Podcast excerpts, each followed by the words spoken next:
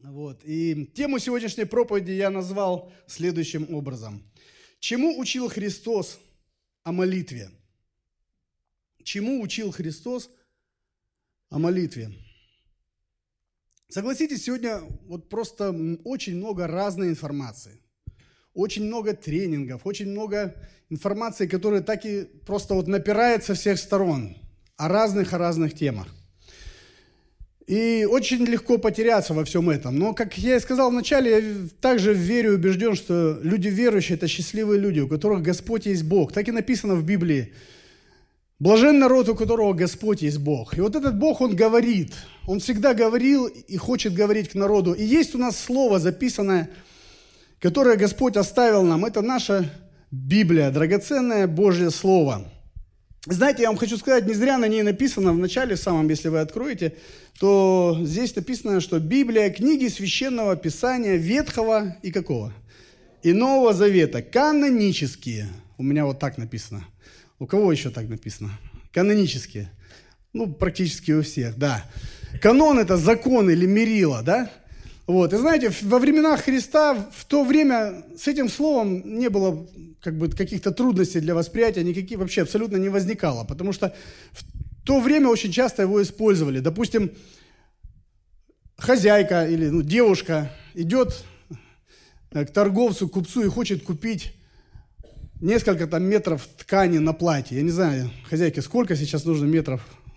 Наверное, два с половиной, три метра, да, наверное, чтобы платье подшить. Ну да, сейчас современные, современные такие, что там с полметра, наверное, три платья сделают, да? Не, ну мы говорим о, о нормальном, да, то, что действительно целомудренно и благословенно. Вот, и приходит и говорит хозяину э, в лавке, говорит, отмерьте мне, пожалуйста, допустим, там три метра ткани. И он берет вот эту такую жерть, это и было, это мерило, этот канон – и начинают отмерять. если даже возникали какие-то спорные вопросы по поводу количества ткани или там длины земли, земельного участка, то всегда брали с собой что? Брали канон, то есть вот это мерило, которым перепроверяли. И этот канон был неизменен. Меняли все остальное. То есть если, допустим, промерили этим измерительным прибором промерили и увидели, что там не, 2,5, не 3, а 2,5 метра ткани, то с этим прибором ничего не делали. Изменяли что? Докладывали, да, э, ткань. Вот. Также сегодня и мы с вами, мы имеем Божье мерило, Божье Слово. Мы приходим в церковь, чтобы преклониться не только перед Богом в молитве, не только почтить Его финансами, да, но также мы и преклоняем свою собственную жизнь перед Его Словом. Вы согласны? Мы сверяем по этому точному мерилу, которое Господь оставил, сверяем все сферы нашей жизни, и где нужно доложить, нам приходится докладывать. Где, а где нужно, иной раз нужно и обрезать, правда? Если Бог так говорит. Мы не меняем эту книгу. Э, мы должны покоряться, эта книга меняет нас. И сегодня я поднимаю тему именно о молитве, о, о тех уроках, которые Господь Иисус Христос оставил в Писании – именно что касается молитвы, вообще о молитве там много сказано, но есть э, место, где именно сам Господь говорил и учил о молитве. И я предлагаю вам вместе со мной сегодня именно сверить свою жизнь, свою молитвенную жизнь именно с этим мерилом, с этим каноном Господа нашего Иисуса Христа, который Он оставил в Своем Слове. И буквально три основных, простых, достаточно на первый взгляд вопроса я оставлю перед собой осветить в этой проповеди. Первое, где нужно молиться – как нужно молиться и о чем нужно молиться. Три простых вопроса. Но я верю, что есть кое-что, что нам нужно для себя подчеркнуть и узнать. И основным местом Писания, в котором Господь учил учеников молиться, мы возьмем отрывок из Нагорной проповеди нашего Спасителя. Это Евангелие от Матфея, 6 глава, с 5 по 14 стихи. Евангелие от Матфея, 6 глава, с 5 по 14 стихи. Я прочитаю. Это слова Иисуса Христа. «И когда молишься, не будь как лицемеры, которые любят в синагогах и на углах улиц, останавливаясь молиться, чтобы показаться перед людьми. Истинно говорю вам, что они уже получают награду свою. Ты же, когда молишься, войди в комнату твою, и, затворив дверь твою, помолись Отцу твоему, который в тайне. И Отец твой, видящий тайное, воздаст тебе явно. А молясь, не говорите лишнего, как язычники, ибо они думают, что в многослов... многословии своем будут услышаны. Не уподобляйся им, ибо знает Отец ваш, в чем вы имеете нужду, прежде вашего прошения у Него. Молитесь же так. «Отче наш, сущий на небесах, да святится имя Твое, да придет царствие Твое, да будет воля Твоя и на земле, как на небе. Хлеб наш насущный дай нам на сей день. И прости нам долги наши, как и мы прощаем должникам нашим. И не веди нас в искушение, но избавь нас от лукавого. Ибо Твое есть царство и сила и слава во веки. Аминь. Очень известное местописание, очень известная молитва, да? Практически каждый человек на земле, наверное, ее знает.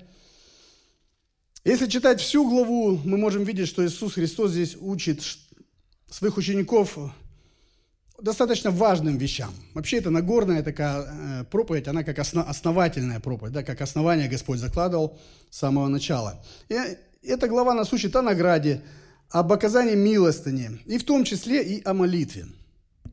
Вообще, если посмотреть э, всю Библию, то эта же молитва, об этой же молитве говорится и в Евангелии от Луки, более немножко в сокращенном формате, но мне привлек там один факт. Когда Иисус Христос э, вышел, там написано в 11 главе, что он вышел после молитвы и подошел к нему один из учеников. Такой молодец он, я считаю, такой продуманный еврейский молодой человек. Подошел и говорит, Господи, научи нас молиться. Вот Иоанн научил своих учеников, и ты нас научи. И в чем же мудрость-то была? Он обратился, говорит, Господи, он обратился к тому, кто, по сути дела, вообще, кому мы с вами сегодня молимся, вы понимаете? И вот он в самую точку да, говорит, Господи, вот научи, как молиться, чтобы вот все было хорошо под текстом, да, то есть ты нас научи с первых уст. Чтобы ты услышал, да. Все хотят, конечно, безусловно, в молитве хотят получить ответ. Это, это правда. И Господь не отказал, Господь научил, в Евангелии от Матфея одну прочитали, его посыл, да, и всю молитву «Отче наш», все, что вот э, связано с молитвой, все, что Бог считал нужным, Господь Иисус, Он озвучил. Вот, озвучил, что нам нужно знать. Так вот, Заметьте один очень важный, на мой взгляд, акцент, который здесь расставлен, что прежде э, того, как Христос учил людей вообще о чем им молиться, прежде всего Он сначала указал им место, где молиться. Шестой, шестой стих говорит, «Войди в комнату твою, да, затвори дверь и молись». То есть он начинает, как мудрый учитель, не с того именно содержания молитвы, а именно сначала нас, наше с вами внимание направляет куда? Он направляет в тайную э, комнату. Греческое слово, которое здесь употребляется, у нас переведено «комната», э, если с греческого, с оригинала перевести, э, сказано так, «личная комната» или «тайное место». И причем это слово было достаточно понятно для людей того времени, потому что э, еврейские дома были так устроены, что у них в середине, почему-то именно в середине дома находилось такой небольшой, как чулан, где вот как кладовка, знаете, вот хранились разные-разные вещи. И вот это, именно эта комната так и подразумевалась, она так и называлась. То есть Господь Иисус говоря, что перед тем, как молиться, вот зайди, пожалуйста, туда, закрой за собой дверь и можешь начинать. И Иисус, Он сам был, по сути, живым примером. Когда Он был на земле, мы знаем, что Он часто молился, при всей Его загруженности. А загружен Он был немало, согласитесь. Как в момент служения, я не знаю, кого можно было еще сравнить из людей того времени по загрузке. Именно насколько Он был загружен. Он воспитывал учеников, у него было три с половиной года всего. Он вел за собой учеников, и они были, мы знаем, совершенно вот не сильно простые, да, парни – с которыми было легко поладить. То есть у каждого были какие-то свои моменты, свои претензии, свои проблемы, где-то кого-то нужно было корректировать. То есть у него было еще, вокруг было множество толп людей, которые постоянно, постоянно претендовали на него, да? Постоянно хотели то исцеление, то накорми нас, то пойди со мной, пойди туда, вот помоги здесь. То есть постоянно внимание людей. Плюс э, особое внимание оказывали фарисеи, свое давление производили. Ну и так далее, и так далее. В конце концов, у него была семья, у него была мама, я думаю, тоже какое-то время уделялось. То есть Иисус был достаточно загружен. И при всем при этом мы видим, что у него всегда было время, чтобы остаться одному. Для меня это что-то говорит. То есть если он для нас как учитель, как, как Господь, как тот, который показал нам свой истинный путь, я понимаю, что у меня нет особо шанса сказать, что Иисус, знаешь, я так занят сегодня, что давайте увидимся через неделю, к примеру. Евангелие от Марка нам говорит, первая глава, 35 стих. «Утром, встав встав весьма рано, вышел и удалился в пустынное место, и там молился. Евангелие от Матфея, 14 глава, 23 стих нам повествует про Иисуса Христа. «И отпустив народ, он взошел на гору помолиться наедине и вечером оставался там один». Знаете, часто люди, мы вот когда общаемся на домашней церкви, заходит вопрос о молитве или вот с братьями как-то в бане были, тоже об этом говорили. И часто вот, когда откровенно просто разговариваешь, э, люди говорят, да мне, знаешь, мне некогда, мне просто некогда молиться. Мне не, ну, ну пойми, у меня вот такая нагрузка на мне. Я хочу сказать, что это не вопрос там некогда, это вопрос именно, если быть честным, это вопрос нашего желания. Вот в, в любом случае, это вопрос нашего желания. Знаете, один христианский писатель очень э, хорошие слова сказал – в своей книге я вот э, позволю себе зачитать. Цитирую. «Мы говорим, что у нас нет времени молиться в тайне. Однако на все остальное мы время находим. На еду, на питье, на детей. Но только не на то, что поддерживает все это. Мы говорим, что у нас нет уединенного места, но Иисус находил гору, Петр – крышу, пророки – пустыню. Если вы кого-то любите – вы непременно найдете место, чтобы побыть с ним наедине. Я вынужден с ним согласиться. Если мы кого-то любим, особенно вот подростковый возраст, вспомните, первая любовь, да, и вот вообще вот вы своей, своей супруге, особенно мужчины, насколько, какие чувства вы испытывали, и, и вас абсолютно не волновало, сколько времени уйдет на то, чтобы вам поспать если идет вопрос о том, чтобы встретиться с объектом вашей любви и провести время, правда? Федор Михайлович, вот аминь. Самый. Ну, действительно, это так. Можно было и сутки не спать, да, и сразу на работу пойти, но, допустим, встретить вместе рассвет. Или там, ну, у всех по-разному. Но вопрос в том, что насколько это, мы считаем это ценным, насколько мы считаем это действительно важным для нас – Шестой стих Евангелия от Матфея. «Ты же, когда молишься, войди в комнату твою и, затворив дверь твою, помолись Отцу твоему, который в тайне». Есть несколько секретов тайной комнаты, которые, э, на мой взгляд, могут, помог, помогут нам быть более эффективными. Более эффективными именно в тайной комнате. Я же изначально заручился вашей поддержкой, что я верю, что христиане молятся. Все верующие люди имеют молитвенную жизнь. Так вот, есть несколько э, принципов, которые я хотел бы поделиться. Первое – это молитва любит тишину. Молитва любит тишину. По совету Христа мы обязательно должны найти тихое и уединенное место, где абсолютно никто нас не будет отвлекать. Сам Христос это искал действительно в пустынных местах. Петр на крыше, пророки в пустыне, кто-то на море уходил. Ну, то есть разные-разные места у каждого было. Но самое главное, чтобы там было тихо. Почему он и говорит, что затвори за собой дверь? Вы знаете, это можно буквально воспринять, как закрыть за собой дверь, если вы зашли в комнату. Если еще ваши домашние не спят, можно им обозначить, сказать, что, знаешь, дайте мне возможность побыть одному, чтобы никто не стучался, жена с детьми, детей на себя взяла, или муж, наоборот. И это вот будет прям буквально, да, зашел в тайную комнату, закрыл, все, это мое пространство с Богом. Никого ни туда не пущу. Самое главное, не берите, знаете, кого туда? Современную икону с маленькими иконками внутри. Да, этот гаджет,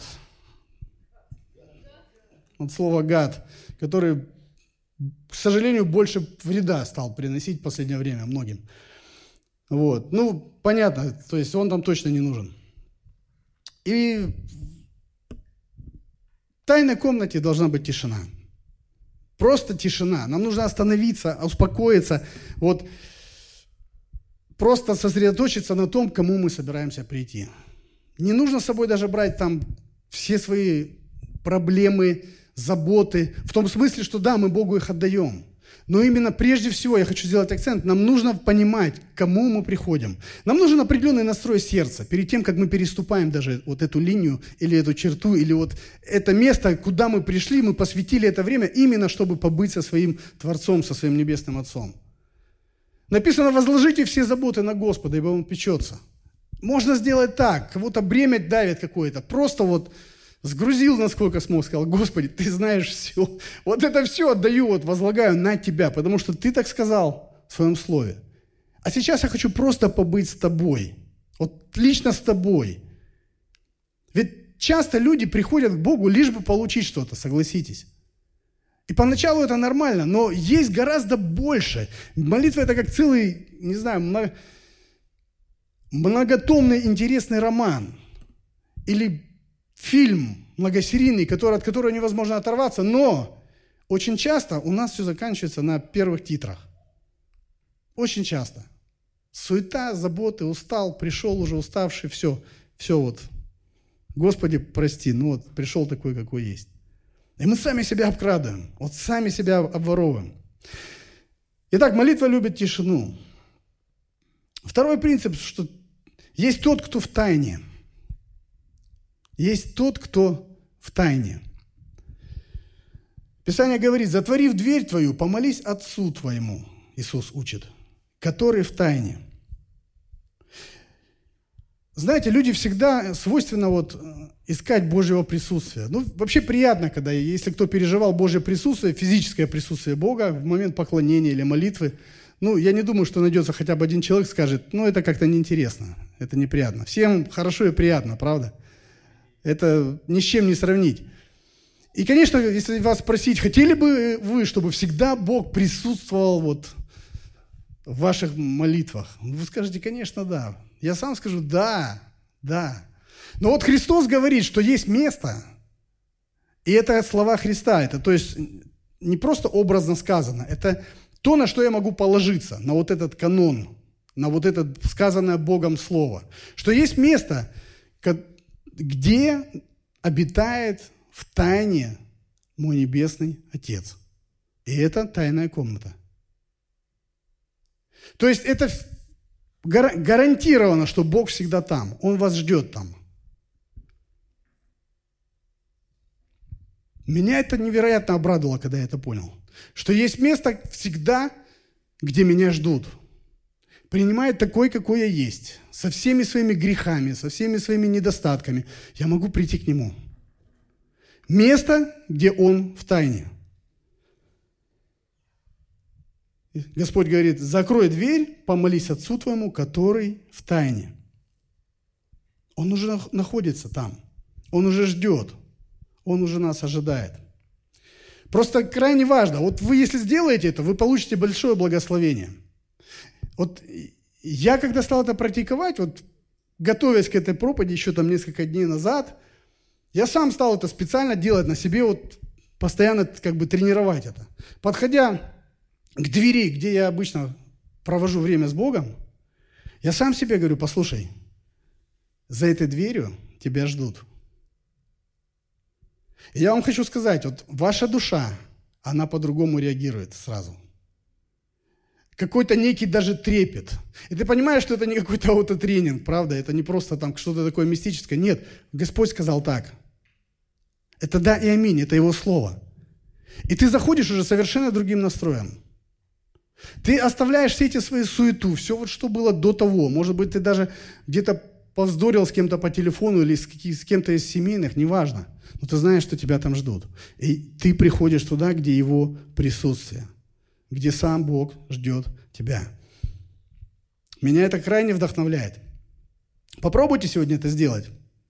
Когда придете помолиться, перед тем, как зайти, просто вот сами себе скажите. В тайне есть мой Небесный Отец, и Он меня ждет. Вы получите большое благословение, я вам точно говорю. Тайная комната – это прямой путь к трону Создателя и к близким взаимоотношениям с Ним. Тайная комната – это место, где мы можем услышать голос Божий. И это то, что действительно является самым, наверное, великим благословением для людей. Когда Бог, сам Бог, Он нас направляет, Он говорит, где-то Он нас обличает для нашего же блага, да, чтобы подрезать что-то, что мешает нам, что нас тянет на дно, через что дьявол может контролировать человека, через какой-то грех, какой-то неправильный поступок. И все эти операции Бог готов проводить с нашей душой в тайной комнате. Там, где мы, где Отец в тайне, и там, где нас ждут всегда, там, куда мы можем прийти и просто раскрыться, максимально раскрыться перед Ним. Нам просто важно уметь научиться слушать.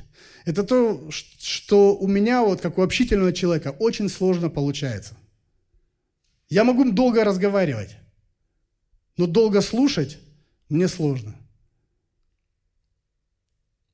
Поначалу моей христианской жизни это буквально, я не знаю, я, я двух минут не мог, ну три максимум в тишине пробыть. Я читал книги разных пасторов, которые говорили, что Бог любит тишину, молитва любит тишину. Надо научиться просто вот в тишине побыть и ожидать Его.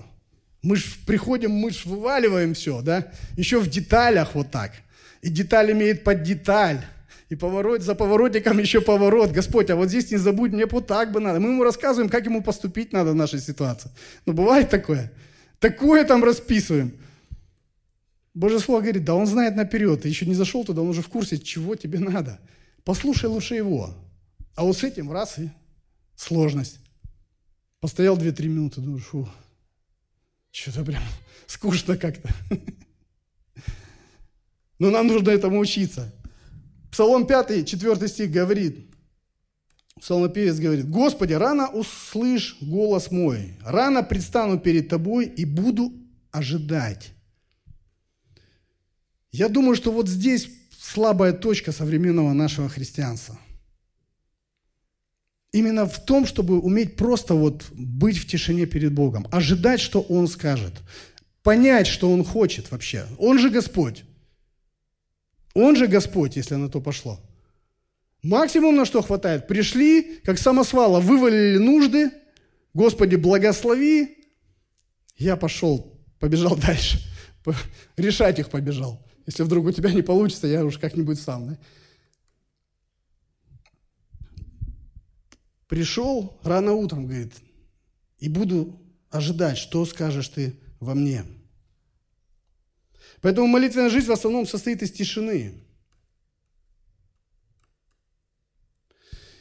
Богу очень нравится, поймите, когда мы с Ним разговариваем. Это правда. Как любому вот родителю нравится, когда малышня прибегает и что-то там свое рассказывает. Нравится ж, приятно, да? Я вот наслаждаюсь. Но согласитесь, достаточно для, для жизни, для нашей, гораздо полезнее, когда Бог нам говорит. Достаточно одного слова, одной подсказки, одна мысль какая-то. И с этого может очень много что получиться, которое принесет плоды, благословения и так далее, и так далее. Я помню, я учился уединяться-то когда-то, и так хотелось день, денег больше зарабатывать, все не хватало тоже. И вот я помню, уединился прям с одной целью, говорю, Господи, вот дай мне какую-то идею, вот идею хочу, вот как можно заработать, как, что вот вообще можно сделать. И мы тогда снимали дом в Дагомысе э, пасторской командой, и в любой момент мог любой человек записаться туда, допустим, надо день, два, три пробыть там, в общем, э, ну, в молитвенной комнате в такой. Хорошее время было. И я помню, ходил, молился, молился, молился, вот хожу, вот начинаю вслух говорить, я говорю, ну что я могу, что я могу, что у меня есть там, ресурсы, ресурсы, какие ресурсы? Пастор про ресурсы это проповедовал, что у каждого человека есть ресурс, можно это употребить. Я думаю, ну что, вот. И просто, знаете, вот, я не знаю, сколько время прошло. Немало, кстати, время прошло. Ну, то есть я молюсь, размышляю, вслух ему говорю, хожу по комнате туда-сюда опять, может, присяду там. Ну, то есть такой процесс некий. И потом просто одна такая четкая мысль. Подарки. Вот просто вот фраза. Подарки. Я думаю, что подарки? ну, я не могу сказать, что я так Бога часто слышу. Просто вот мысль, ясная мысль, которая вне твоей логики, да, то есть ты устремлен куда-то туда мыслями, а тут как будто сбоку тебя как стрелой прошивает, и слово такое, подарки. Одно слово всего. Но я сразу не понял. Я говорю, и что? Ну, как бы тишина. Ну, думал, не, не знаю, может, сам придумал. Молюсь дальше, говорю, подарки. Ну, что подарки? Вот. И потом прозвучала вторая фраза. Новый год. Все. И когда я стал дальше молиться, мне просто сложилась вся картина. Что, исходя из того, что у нас было, у нас было там, мы что-то копили, копили, там долларов 300 накопили соли, и и я думаю, я работаю там на такого-то человека, на оптовой базе, там продукты, там питание, там разные точки. Думаю, тоже ресурс, как бы, да, есть знакомые в этой сфере, ресурс, ресурс. Думаю, как это все слепить? Еще подарки, Новый год, думаю. Все. И потом в один момент, знаете, раз, у меня сложилась картина, что можно сделать, закупить конфеты и сделать подарки для детей. И раскидать их там по точкам, по детским садам.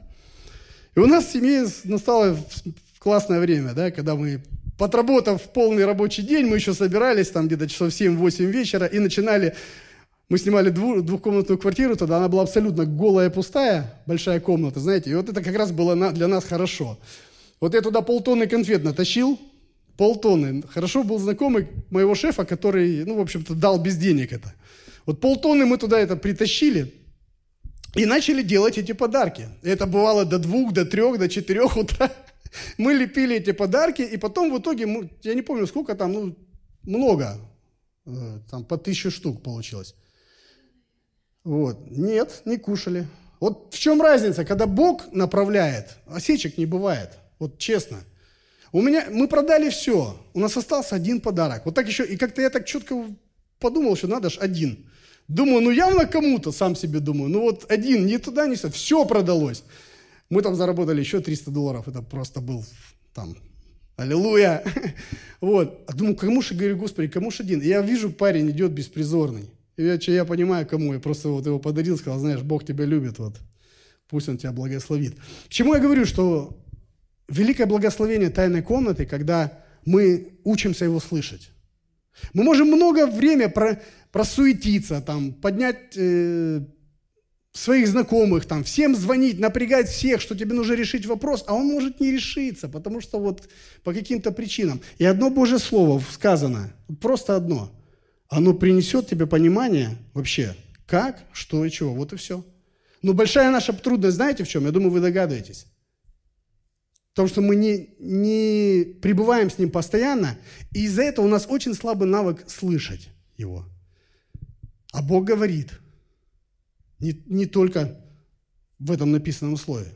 Он говорит и так. Это не физический голос, да, вы понимаете. Разные способы. Но он говорит. А мы с вами себя этого лишаем. Мое предложение перестать себя лишать этого. Понимая, что есть тот, который в тайне, который готов к нам говорить. Итак, молитва любит тишину. Второе, тот, кто есть тот, кто в тайне нас ожидает – Третье, Бог воздает. Смотрите, шестой стих сказано. «И Отец твой, видящий тайное, воздаст тебе явно».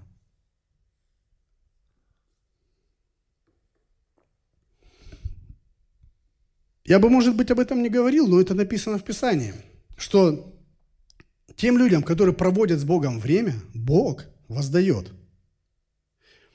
Там выше сказано, помните, про тех, которые, э, которых назвали лицемерами – и они показательно молятся на углах, да, сказано, в то время было так модно, вот, ну, в культуре иудеев они могли одевать специальные одежды, чем больше там себе на себя разных религиозных атрибутов повесить, тем более как бы духовный, мог остановиться вот на углу улицы, начать молиться человек, и вот все видят, думаю, ну какой молодец.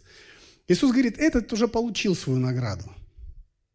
То есть вопрос о награде стоит в любом случае – Говорит, ну ты зайди в тайную комнату, и Отец, видящий тайное, воздаст. Меня это заинтересовало. Я говорю, ну, я понимаю, что это в любом случае будет, если я буду делать то, что он говорит, но все равно интересно. Я говорю, Господи, а, а что? Как, как ты воздаешь? Я понимаю, что если там перед этим говорилось там о славе, то есть люди, которые э, молятся на показ, там, постятся на показ, дальше, если мы будем читать эту шестую главу, э, видно там про постящихся, также говорится там, с унулыми лицами ходят, ну, чтобы люди заметили их. Иисус говорит, они получили уже свое. У них уже награда есть. Какая награда у них была? Люди их прославили, правда? По логике вещей я понимаю, что есть награда и от Господа для тех, кто любит Его, и кто просто перед Ним всегда открыто ходит. Если Бог прославляет человека, это становится заметно. Помните, когда ковчег попал вообще не к Иудею? Помните? К человеку с другого, когда вот Оза погиб, когда переносили ковчег, прикоснулся, нарушил Божье Слово и вот замертво упал. И Давид испугался, царь, и забыл, как звали, э, кому попал ковчег. Ладно. Нет, не Уза.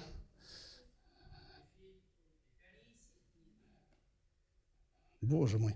Ладно. Ну вы поняли, давайте сам, э, саму идею хочу сказать, что когда попал к нему, не, буквально он несколько месяцев у него пробыл, помните?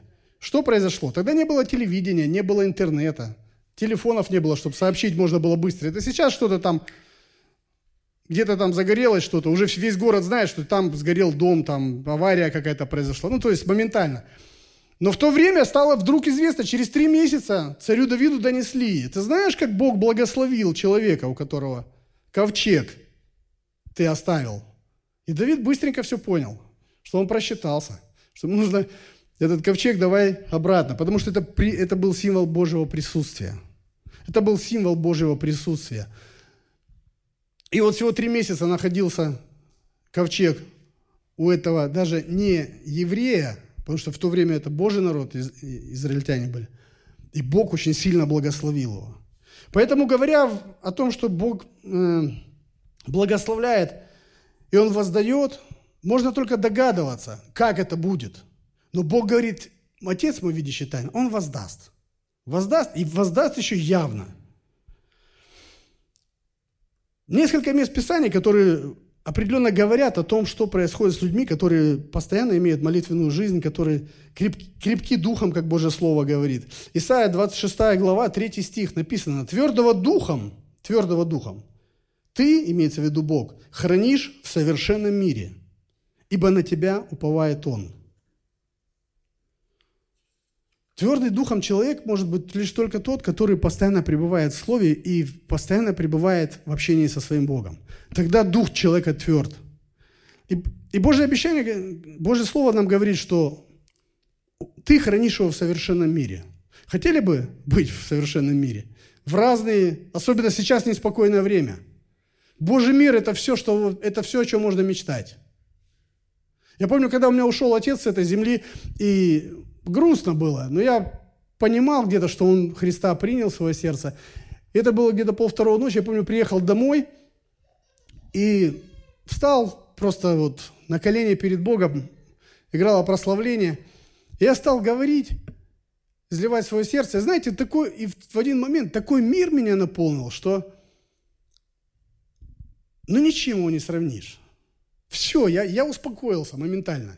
Я понимал, что он, он на небесах. Я понимал, что он, все у него хорошо. Он уже здесь все, он уже отмучился. Уже, ну все, ресурс человеческой жизни, человеческое тело закончился.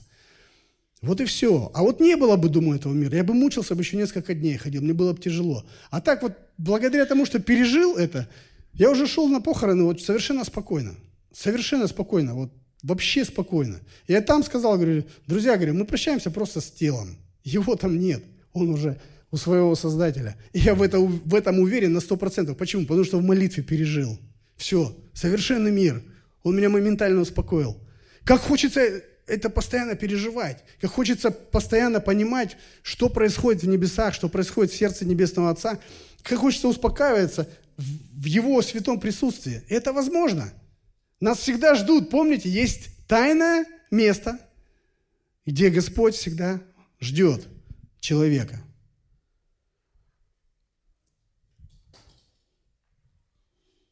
Бог защищает и устраивает жизнь тех, кто ищет Его.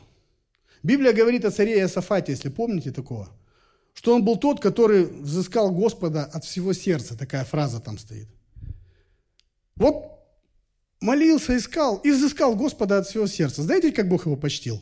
35 лет человек жил в совершенном мире. Никто ничего сделать с ним не мог. Враги потом стали ополчаться с разных сторон, разные армии приходили. Он к Богу приходит, народ тоже взыскал Господа, написано. И что происходит? Армия просто, армия на армию, сами себя убрали, все. Бог разобрался. 35 лет страна была в совершенном мире, никто не мог одолеть, все было хорошо, процветание, благословение, все было. Но когда пришел к власти его сын Ахозия, то он, про него сказано немножко по-другому. Он не искал Господа. Он не искал этих близких отношений. И этот человек был через какое-то короткое время убит. И написано, и не, и не оставалось в доме Ахозии, кто мог бы царствовать. Ахозия не имел силы, чтобы противостоять. Он не имел отношений с Богом. И вот все, чем закончилось. Мы говорим о том, что Бог воздает. И это благословение. Благословение именно тайной комнаты. Моя задача поместить себя в тайную комнату и ждать. А Бог сам определяет, когда ему говорить. Нам нужно просто научиться, чтобы это, это было систематически и постоянно. Где молиться, согласно учению Иисуса Христа, мы разобрались. Да? Есть некое тайное место, где нас ждут. Как молиться? Чему учит Господь, исходя из нашего отрывка? Но мы можем видеть две категории людей. Мы как бы от обратного пойдем. То есть две категории людей, про которых Христос сказал, что так не поступайте.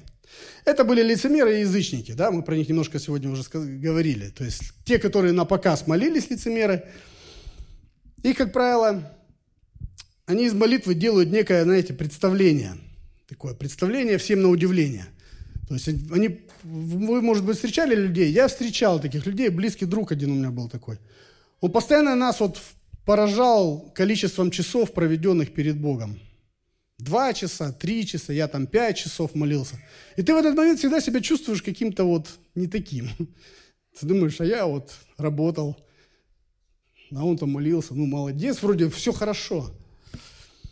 Но Иисус говорит, не надо это вытаскивать на показ, не надо, не надо. Это как интимная жизнь в семье. Это только тайна двоих где каждый может раскрыться друг перед другом. И об этом говорит направо и налево. Это дьявол сейчас исказил, да, что вот то, что происходит там, между двумя, как Бог запланировал любящими людьми. Сейчас вытаскивается и афишируется. А я там, а я, а вот я стой, а я так. И это сейчас вроде как модно. Ну, на самом деле, Божьим взглядом, это мерзость. Благословение, когда брак, когда двое любящих, любящих людей, они принадлежат друг другу и только друг другу. В этом благо. И это никто не должен афишировать. И также тайная комната, тайные личные отношения со Христом. Это будет видно, поверьте. Когда человек проводит время с Богом, его видно. Замечал, я думаю, кто-нибудь, да? Когда свет из глаз, когда человек вот другой, на него смотришь, ты какой-то другой. И это будет видно, не надо это афишировать. И второй тип людей – это язычники. Им, как правило, присуще искаженное понимание о Боге или о духовной жизни. Седьмой стих нам говорит, «А молясь, не говорите лишнего, как язычники», Христос учит. Не говорите лишнего, как язычники. В одном из переводов сказано, не говорите просто звуки, не делайте просто шум. Ведь не секрет, что уже к тому времени, э, когда Христос был на земле, уже сформировалась некое такое э, представление у многих народов о Боге, о, Боге, о божествах. У каждого свои, свои были боги, да? И люди понимали, что где-то есть Бог или боги, кто-то верил во множество богов, и вот они, к ним нужно обращаться, им нужно приносить жертвы, они отвечают. И вот, э, наверное, есть какие-то особые э, слова, которые особенно как-то вот, вот вдохновляют этих богов ответить нам. И это при... все сводилось к тому, что появлялись какие-то заклинания, мантры такие люди читали, по много раз повторяли одни и те же слова.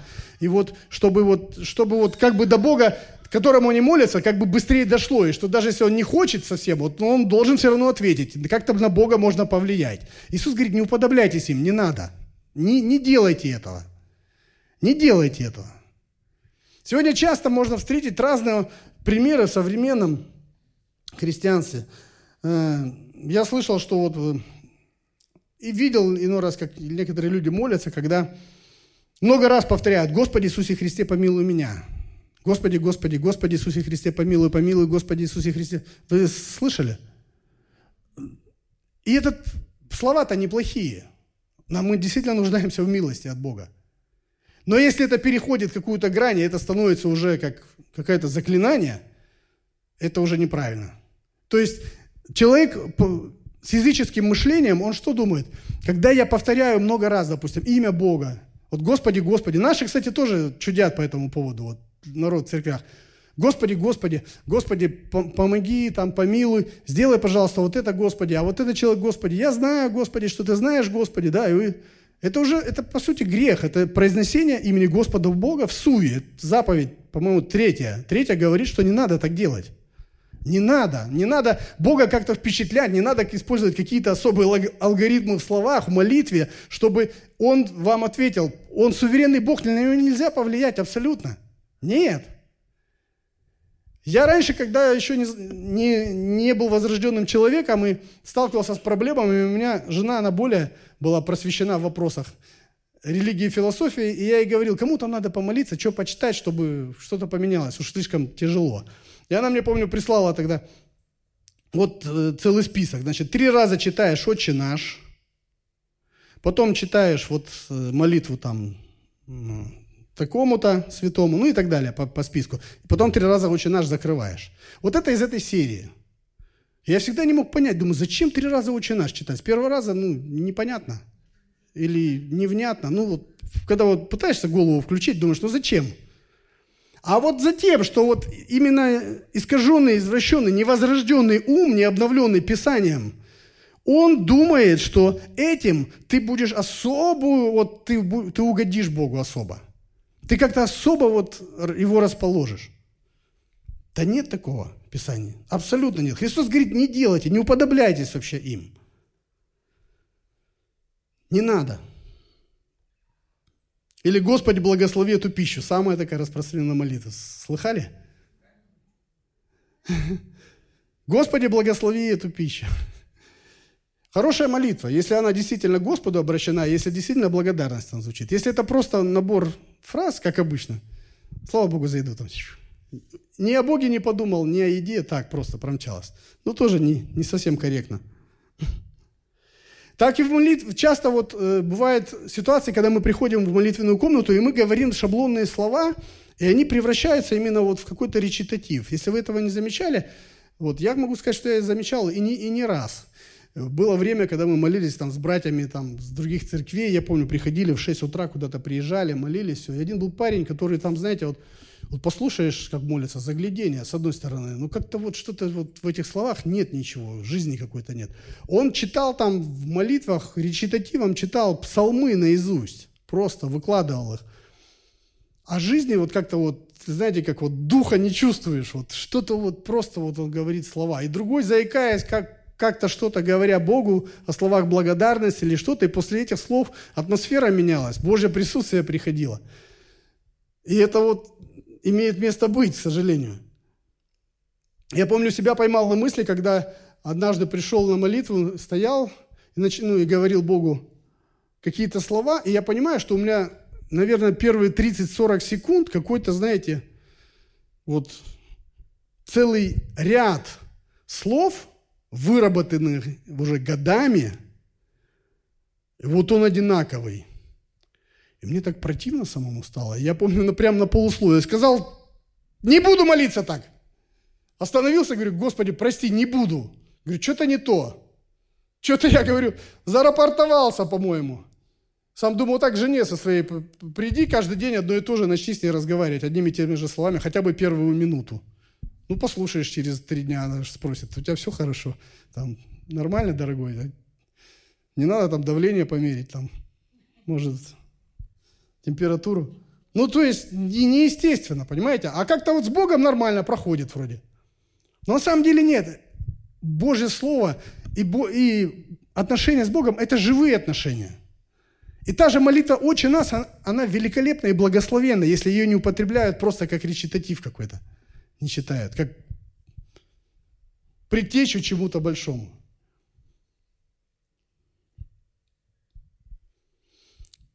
Вильям Баркли, есть такой богослов, сказал такие слова. Когда человек больше думает не о том, о чем он молится, а о том, как он молится, его молитва умирает на устах.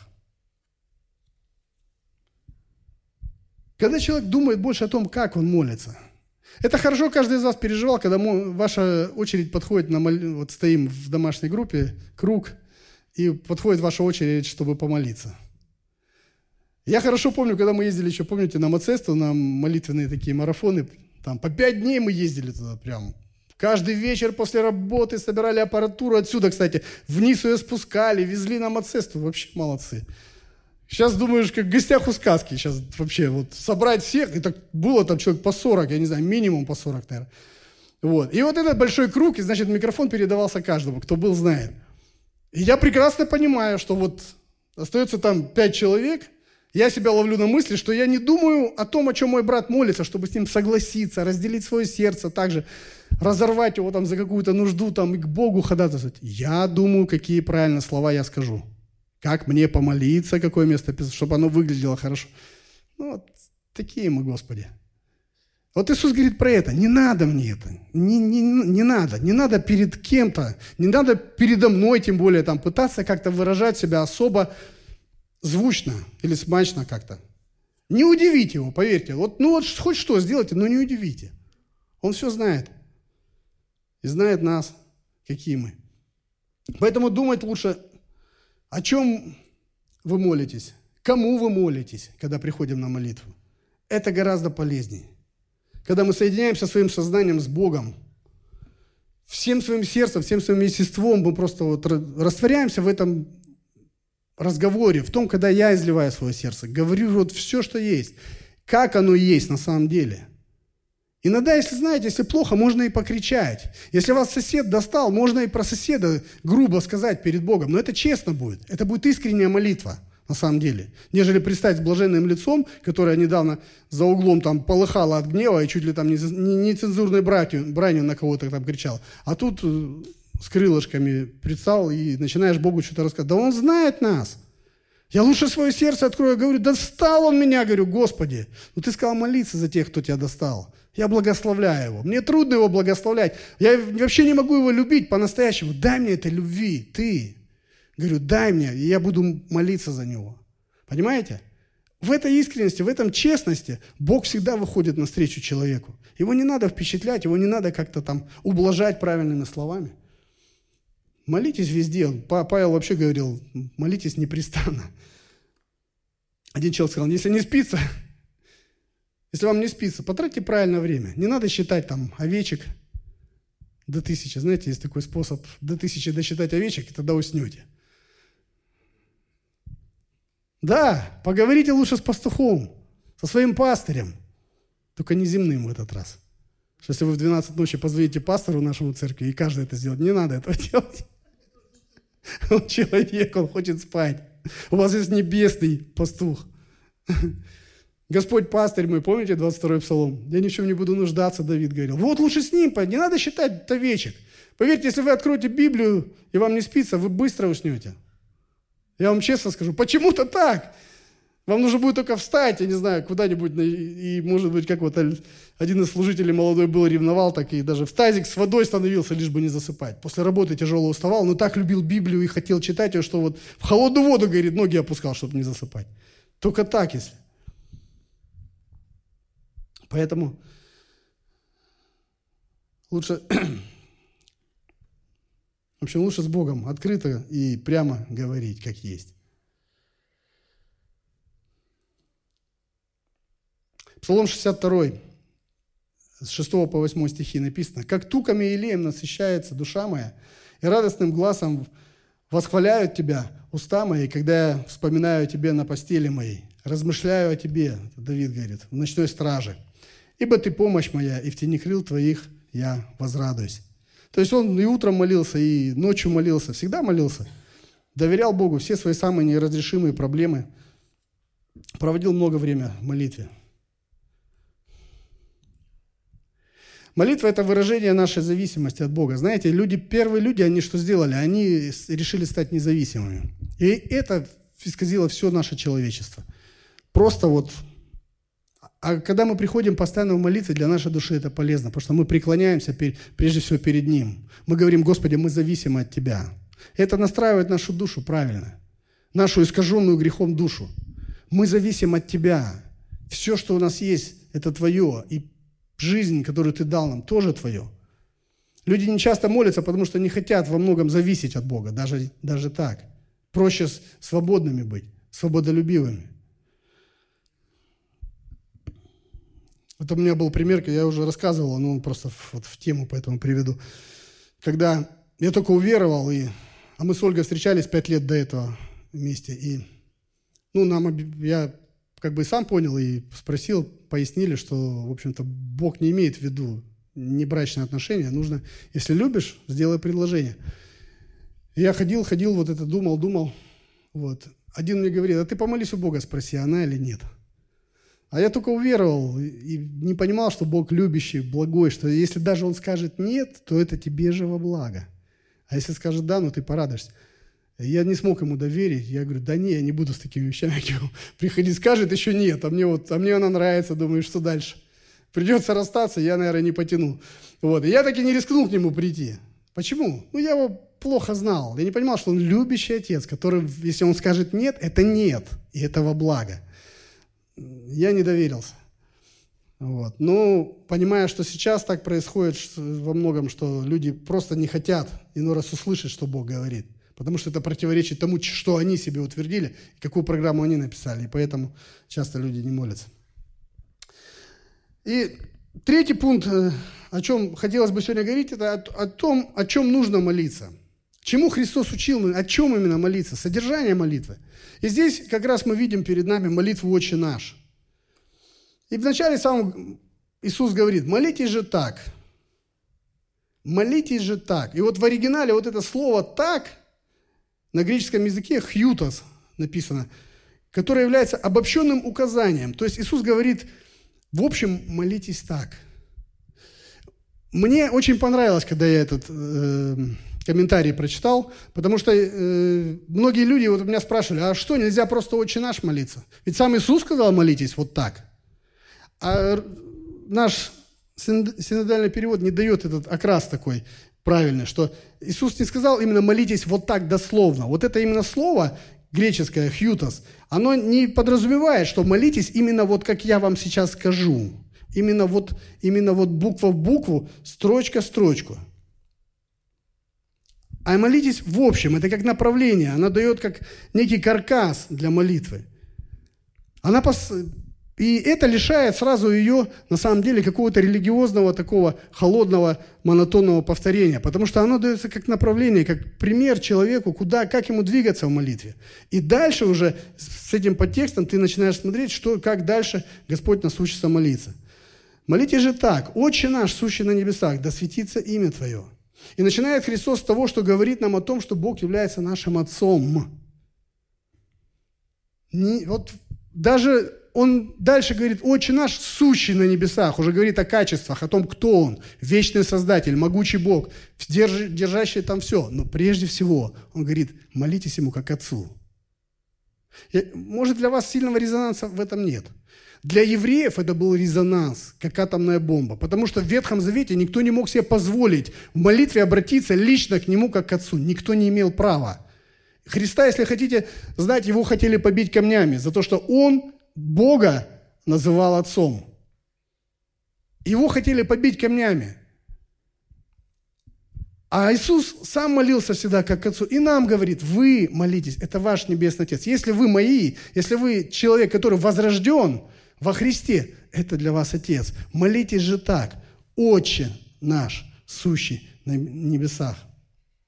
И меня это радует невероятно, что прежде всего Он мой Отец. Это важно понимать, это важно знать, в этом важно ходить, в этом важно находить опору свою, понимая, что если я возрожденный человек, если я принял Иисуса Христа в свое сердце, Бог мой Отец. Для всех Он Бог. Для всех людей по всему лицу земли. А для меня Он Отец, прежде всего. Для всех Он Бог, Создатель, Судья. А для меня Он Отец, которому я могу прийти и излить свое сердце, как к Отцу который не осудит и который не подставит и не бросит никогда.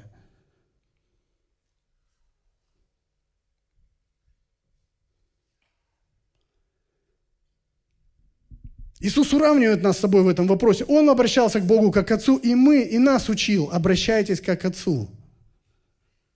И здесь сразу вспоминаешь о том, что ты усыновлен, что тебе прощены грехи, что раньше ты был чужой Богу, да, как написано, а сейчас ты свой –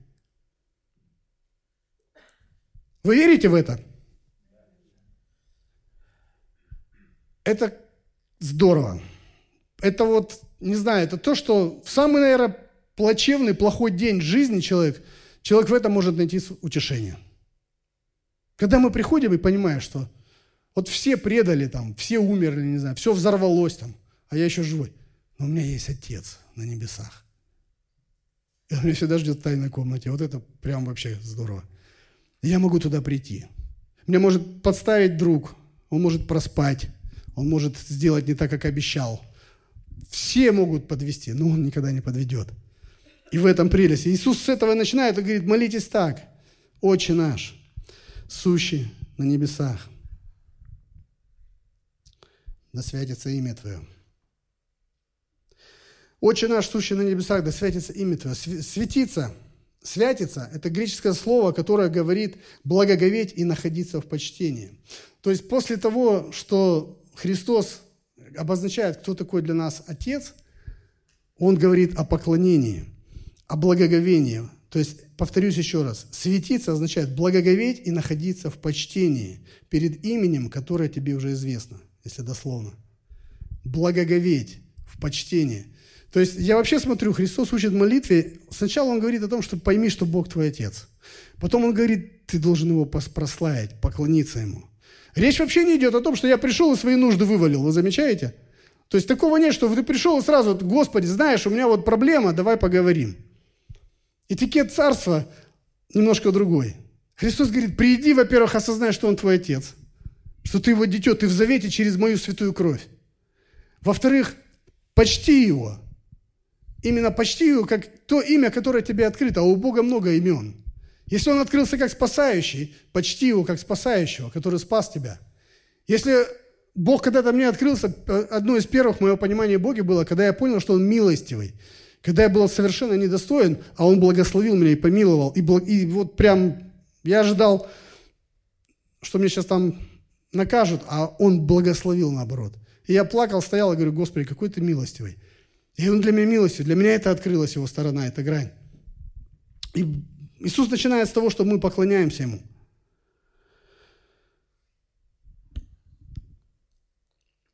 Молитва вообще, она, она должна начинаться с поклонения, с преклонения перед Богом. Иначе это не будет молитвой.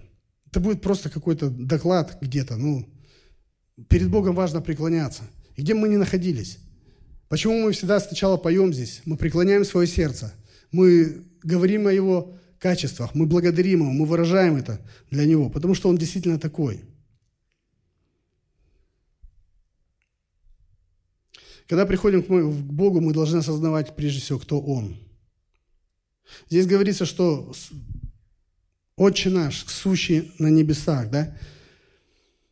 Да, Он наш Отец, но в то же время мы должны понимать, как некий баланс, что он сущий, тот, который сущий, который Аврааму, Моисею открылся. Помните, когда Моисей говорит, а как мне сказать фараону, кто ты вообще, что за Бог такой? Он говорит, я есть сущий, тот, который создал все, тот, который стоит над всем. Вообще сущее, оно как, оно как сбор, сборная из нескольких слов, которое характеризует Бога, как был, есть и будет. Который был всегда, будет всегда и будет всегда. Был, есть и всегда будет. Волосы у вас на голове сегодня есть, а завтра их может меньше будет. Весь мир этот до какого-то момента, момента бренного, весь ну, бренен. Он есть, но когда-то он сгорит. А Бог был, есть и всегда будет. И когда мы понимаем, что мы приходим вот именно к такому Богу, наша душа по-другому настраивается совершенно. Мы приходим именно к Нему как к Отцу и как в то же время сущему, который держит в своей руке все, который может абсолютно все. Абсолютно все.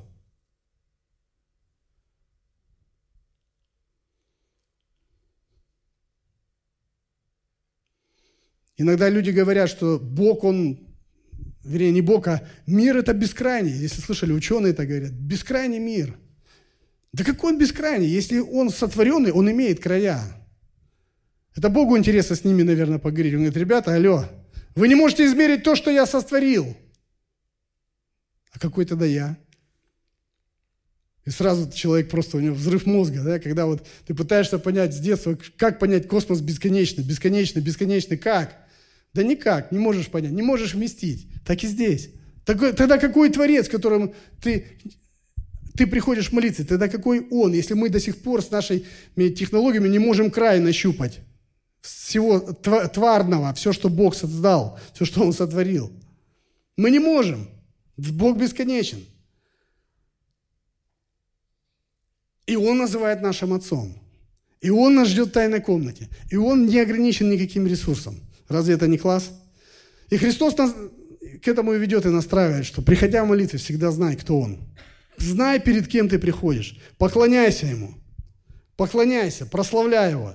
Даже если человек у вас маленький опыт, может быть, в тайной комнате, в молитве, и вы не знаете, что Богу говорить, я вам хочу сказать один маленький секрет. Вы просто встаньте перед Ним на колени и раз десять от всего сердца, от всей души поблагодарите Его. Или можете просто сказать слово «Аллилуйя». Но только с осознанием, не просто «Аллилуйя, аллилуйя, аллилуйя, аминь» и вышли. Просто поблагодарите Его. И вы увидите, что-то начнет происходить. Попросите, чтобы Бог вас научил молиться, как этот ученик попросил, чтобы Иисус научил их молиться. Как мы сейчас учим то, то чему Он учил. И вы будете иметь благословение. И вы будете иметь благословение. Следующий принцип после э, поклоняйтесь Богу, подчиняйтесь Богу. Когда 10 стих говорит нам, да придет царствие Твое, да будет воля Твоя и на земле, как на небе. О чем тут речь? Да придет Царствие Твое. Говорит, молитесь так, да придет Царствие Твое. Мы как невеста Христова, церковь, правда? Спрошу женскую половину, вы были когда-нибудь невестами? Вы ждали жениха? Ждали, ожидали? Ну вот совершенно нормально, если невеста ждет своего жениха, если она его любит. Христос грядет, и мы ожидаем его. Откровение, 22 глава, 17 стих говорится, «И дух и невеста говорит, приди». И дух и невеста говорит, приди. И Господь говорит, молитесь же так, да придет царствие твое, и да будет воля твоя. То есть я смотрю, второй пункт, второй пункт, Христос еще не дошел до человека абсолютно. Он говорит о том, какой Бог, что Он наш Отец. Он говорит о том, что Он великий Создатель, что нет, вообще он, его нельзя объять, нельзя измерить, нельзя вообще уложить в какой-то параметр, чтобы понять. Он вездесущий, Он над временем, Он не существует вообще во времени, Он вне времени. Для Него как один день, как тысяча лет написано, а тысяча лет, как один день. Это для нас вот полтора часа прошло уже, мы понимаем, полтора часа назад было вот это, а вот 10 лет назад было вот это, и уже не, там, не вспомню, что полгода назад было. А для Бога что сейчас, что 15 тысяч лет назад, для Него это вот в данный момент. Он, он, он везде, потому что.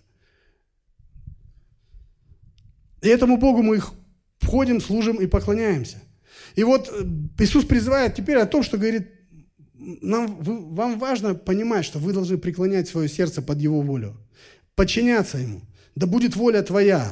И он нам продемонстрировал, когда в разрез его воля шла с отцом. Помните, в Гефсиманском саду он тоже молился. «Не моя воля, Господи, но Твоя да будет». Вот что происходит в тайной комнате, когда мы приходим, и мы свое сердце открываем перед Ним, понимая, что не всегда нам хочется, далеко не всегда поступать именно так, как Бог говорит. Люди неверующие, они не могут понять. Они говорят, как вы эти заповеди соблюдаете? Как вы вот это вот все? Да мы не соблюдаем их машинально. Во-первых, Бог возродил нас и дал нам другую природу, которая нам по сердцу эти заповеди. И чем больше я провожу время с Богом, с Его Словом, чем больше я познаю Его милость, благодать, доброту Его, Его благость в своей жизни по отношению к себе, мне все больше и больше хочется сделать так, чтобы вот действительно поступить по Его воле, потому что это благо для меня. И я в этом нахожу удовольствие. Я не прилагаю сильно сверх каких-то усилий. Я сильно, для меня усилия приложить это в тайную комнату себя иной раз затащить, это правда.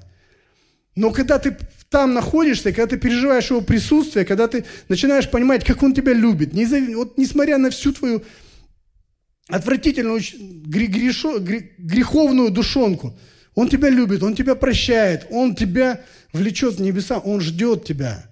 То ты становишься другой, тебе хочется жить так, как Он говорит.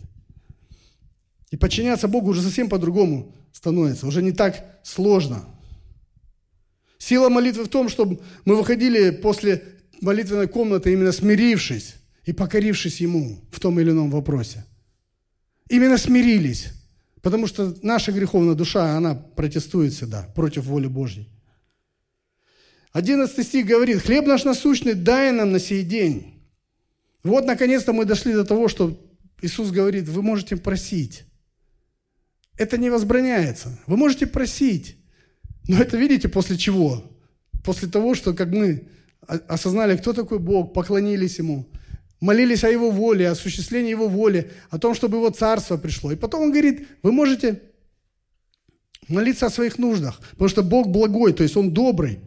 Он готов благословлять своих людей, детей. Хлеб наш насущный – это повседневный хлеб имеется в виду. То есть конкретно именно вот в данный момент времени, если перевести детально, дословно. То есть для человека в данный момент может быть хлебом насущным – это не, не крышка хлеба, а, а именно он работу потерял, ему нужна работа. Вот для него хлебом насущным будет работа. Кто-то, может быть, машину ударил, да, и нет возможности не рассчитывал по бюджету, нет денег, вот для него в данный момент хлеб насущный – это будут деньги для ремонта на эту машину. Господь говорит, конечно, просите. У Бога нет каких-то ограничений. Просите. И 12 стих нас учит о том, что и он дальше говорит, «И прости нам долги наши, как и мы прощаем должникам нашим».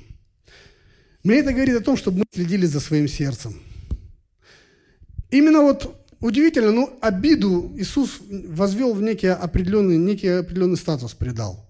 Он не сказал про разные другие грехи. Он здесь говорит, молитесь, во-первых, всегда за свое сердце, что, чтобы Бог простил вас там, где вы не правы. И также прощайте других людей. Прощайте, потому что мы часто обижаемся, согласитесь. Нас часто ранит что-то. Но он говорит, ну ты когда придешь ко мне на молитву, ты можешь просить Бога, чтобы Он тебя простил. Но знай, ты должен был простить другого человека. Поэтому Он говорит, молитесь же так.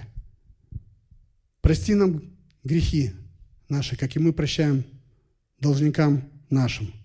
То есть те, которые нас обидели, те, которые против нас согрешили. И именно мне, мне здесь э, это, это место Писания учит тому, чтобы в тайной комнате я внимательно следил за своим сердцем. Если есть что-то не так, лучше урегулировать, лучше вытащить перед Богом, лучше вскрыть грех какой-то. Бог и так знает. Но пока я не вскрою, вот это буду в эти игры играть, не нужны никому. Лучше перед Ним открыться и попросить Его милости, благодати, чтобы Он меня очистил, чтобы Он меня омыл, чтобы Он меня простил, и чтобы Он пришел в мое сердце, именно обновил меня, обновил мою душу, простил. 1 Иоанна 1.9 нам говорит, если мы исповедуем грехи, да, то Он, будучи верен и праведен, Он прощает нас. И тогда мы, когда мы понимаем, что мы не заслуживали, а Бог простил нас, мы не имеем права никого не простить. Потому что против Бога мы сделали гораздо серьезней и хуже проступки, чем кто-либо может сделать что-то против нас. Тайная комната – это безопасность, безопасность нашей души. Потому что дальше сказано, Иисус после этой молитвы говорит, что если вы не простите, и Отец вас небесный, вас, ваш небесный, Он вас не простит. Помните? А это проблема уже. Это вопрос лишения спасения. Если человек обиду зажал в кулак и говорит, всем прощу, а вот этому я никогда не прощу. Иисус говорит, хорошо, молодец, тебя Отец Небесный тоже не простит. Вот и все. Потому что ты гораздо серьезнее против него грешил, и он тебя простил. Ты не имеешь права не простить того, кто рядом. Серьезный вопрос. И все это благодаря тому, когда мы один на один с ним остаемся, проводим время, и следим за своим сердцем, и смотрим в глубину сердца, нет ли там ничего, что могло бы повредить нам. И 13 стих говорит нам, «И не веди нас в искушение, но избавь нас от лукавого, ибо Твое есть царство, и сила, и слава во веки. Аминь». И как бы молитва начиналась с Бога, и она как бы возвращается и, оканчивается тоже Богом. Именно говорится о том вообще, что я рассчитываю на твою помощь, потому что ты такой. Ибо твое есть царство и сила, и, и слава во веки. А перед этим мы просим о том, чтобы Он нас не ввел в искушение и избавил от лукавого. Не секрет, что любой христианин находится на определенной поле битвы, когда дьявол, как рыкающий лев, ходит, ища кого поглотить. И таких ситуаций в жизни много. Иисус нас учит, говорит, молитесь о том, чтобы Господь вас сохранил от лукавого. Сохранил вас в искушениях, сохранил вас, когда вы переживаете давление или испытание какое-то, чтобы вы остались вер, верны. Просите Его помощи. То есть это настраивает наше сердце на то, что мы опять возвращаемся к тому, что мы без Него ничего не можем. Но ничего не можем. Только вот Его милостью живем, движемся и существуем. И все. Много разных сейчас ложных учителей, лжебратьев таких, много ложных учений. Человек может съесть что-то, отравиться и пойти вообще не в том направлении. Происки дьявола. Молитесь о том, чтобы Бог хранил вас, ваших детей, домашнюю церковь вашу, церковь хранил, чтобы мудрость Божья всегда была с нами, и Его водительство, чтобы в истине мы пребывали. Вот о чем говорит Христос, когда говорит о том, чтобы мы молились, чтобы избавил нас от лукавого и от его разных происков.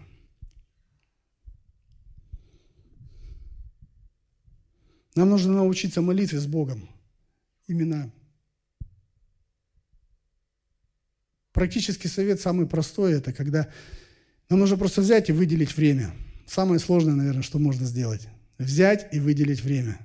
Для того, чтобы пребывать там, где в тайне нас ждет тот, которому мы свое сердце посвятили и свою жизнь. Это наш Господь, Иисус Христос, который учил этой молитве, который учил этим принципам, который помог нам увидеть, что молитва, она любит тишину, да? Что мы всегда, что в тишине можно Бога услышать. Там, где никто не трогает, там, где мы закрываем и физические двери, и, и двери нашей души от посторонних мыслей, от посторонних каких-то моментов, которые мешают нам. Мы всегда знаем, что Отец ждет нас тайном месте, и мы всегда можем туда прийти. И Он никогда не осудит и никогда не предаст. Он всегда нас там ждет. И Бог ищущим Он воздает. Причем воздает явно. Как Он это делает? Несколько моментов я попытался описать, но Бог имеет свои планы, свои намерения и свои благословения для тех, кто ищет Его, жаждет Его, желает Его, и который хочет с Ним проводить вечность и проводить время здесь. Поэтому я предлагаю сейчас помолиться о том, чтобы Господь, Он помог нам. Давайте поднимемся. Помог нам, исходя из молитвы «Отче наш», исходя из учения Господа о молитве, помог нам применить эти принципы в жизни. Если у вас не было тайной комнаты постоянно, я думаю, что этим, к сожалению, грешат многие из нас – Примите решение, просто попросите Бога, чтобы Он дал вам благодать. Примите решение, что вы сегодня определите себе какое-то время. И пусть это время будет между вами и Богом. Не надо трубить никому, рассказывать. Примите решение просто открываться перед Ним, как перед Отцом. Примите решение просто проводить с Ним время искренне, понимая, что только Он может вас понять, может вас благословить, сохранить, где-то подредактировать. Давайте молиться. Господь, благодарим Тебя за то, что...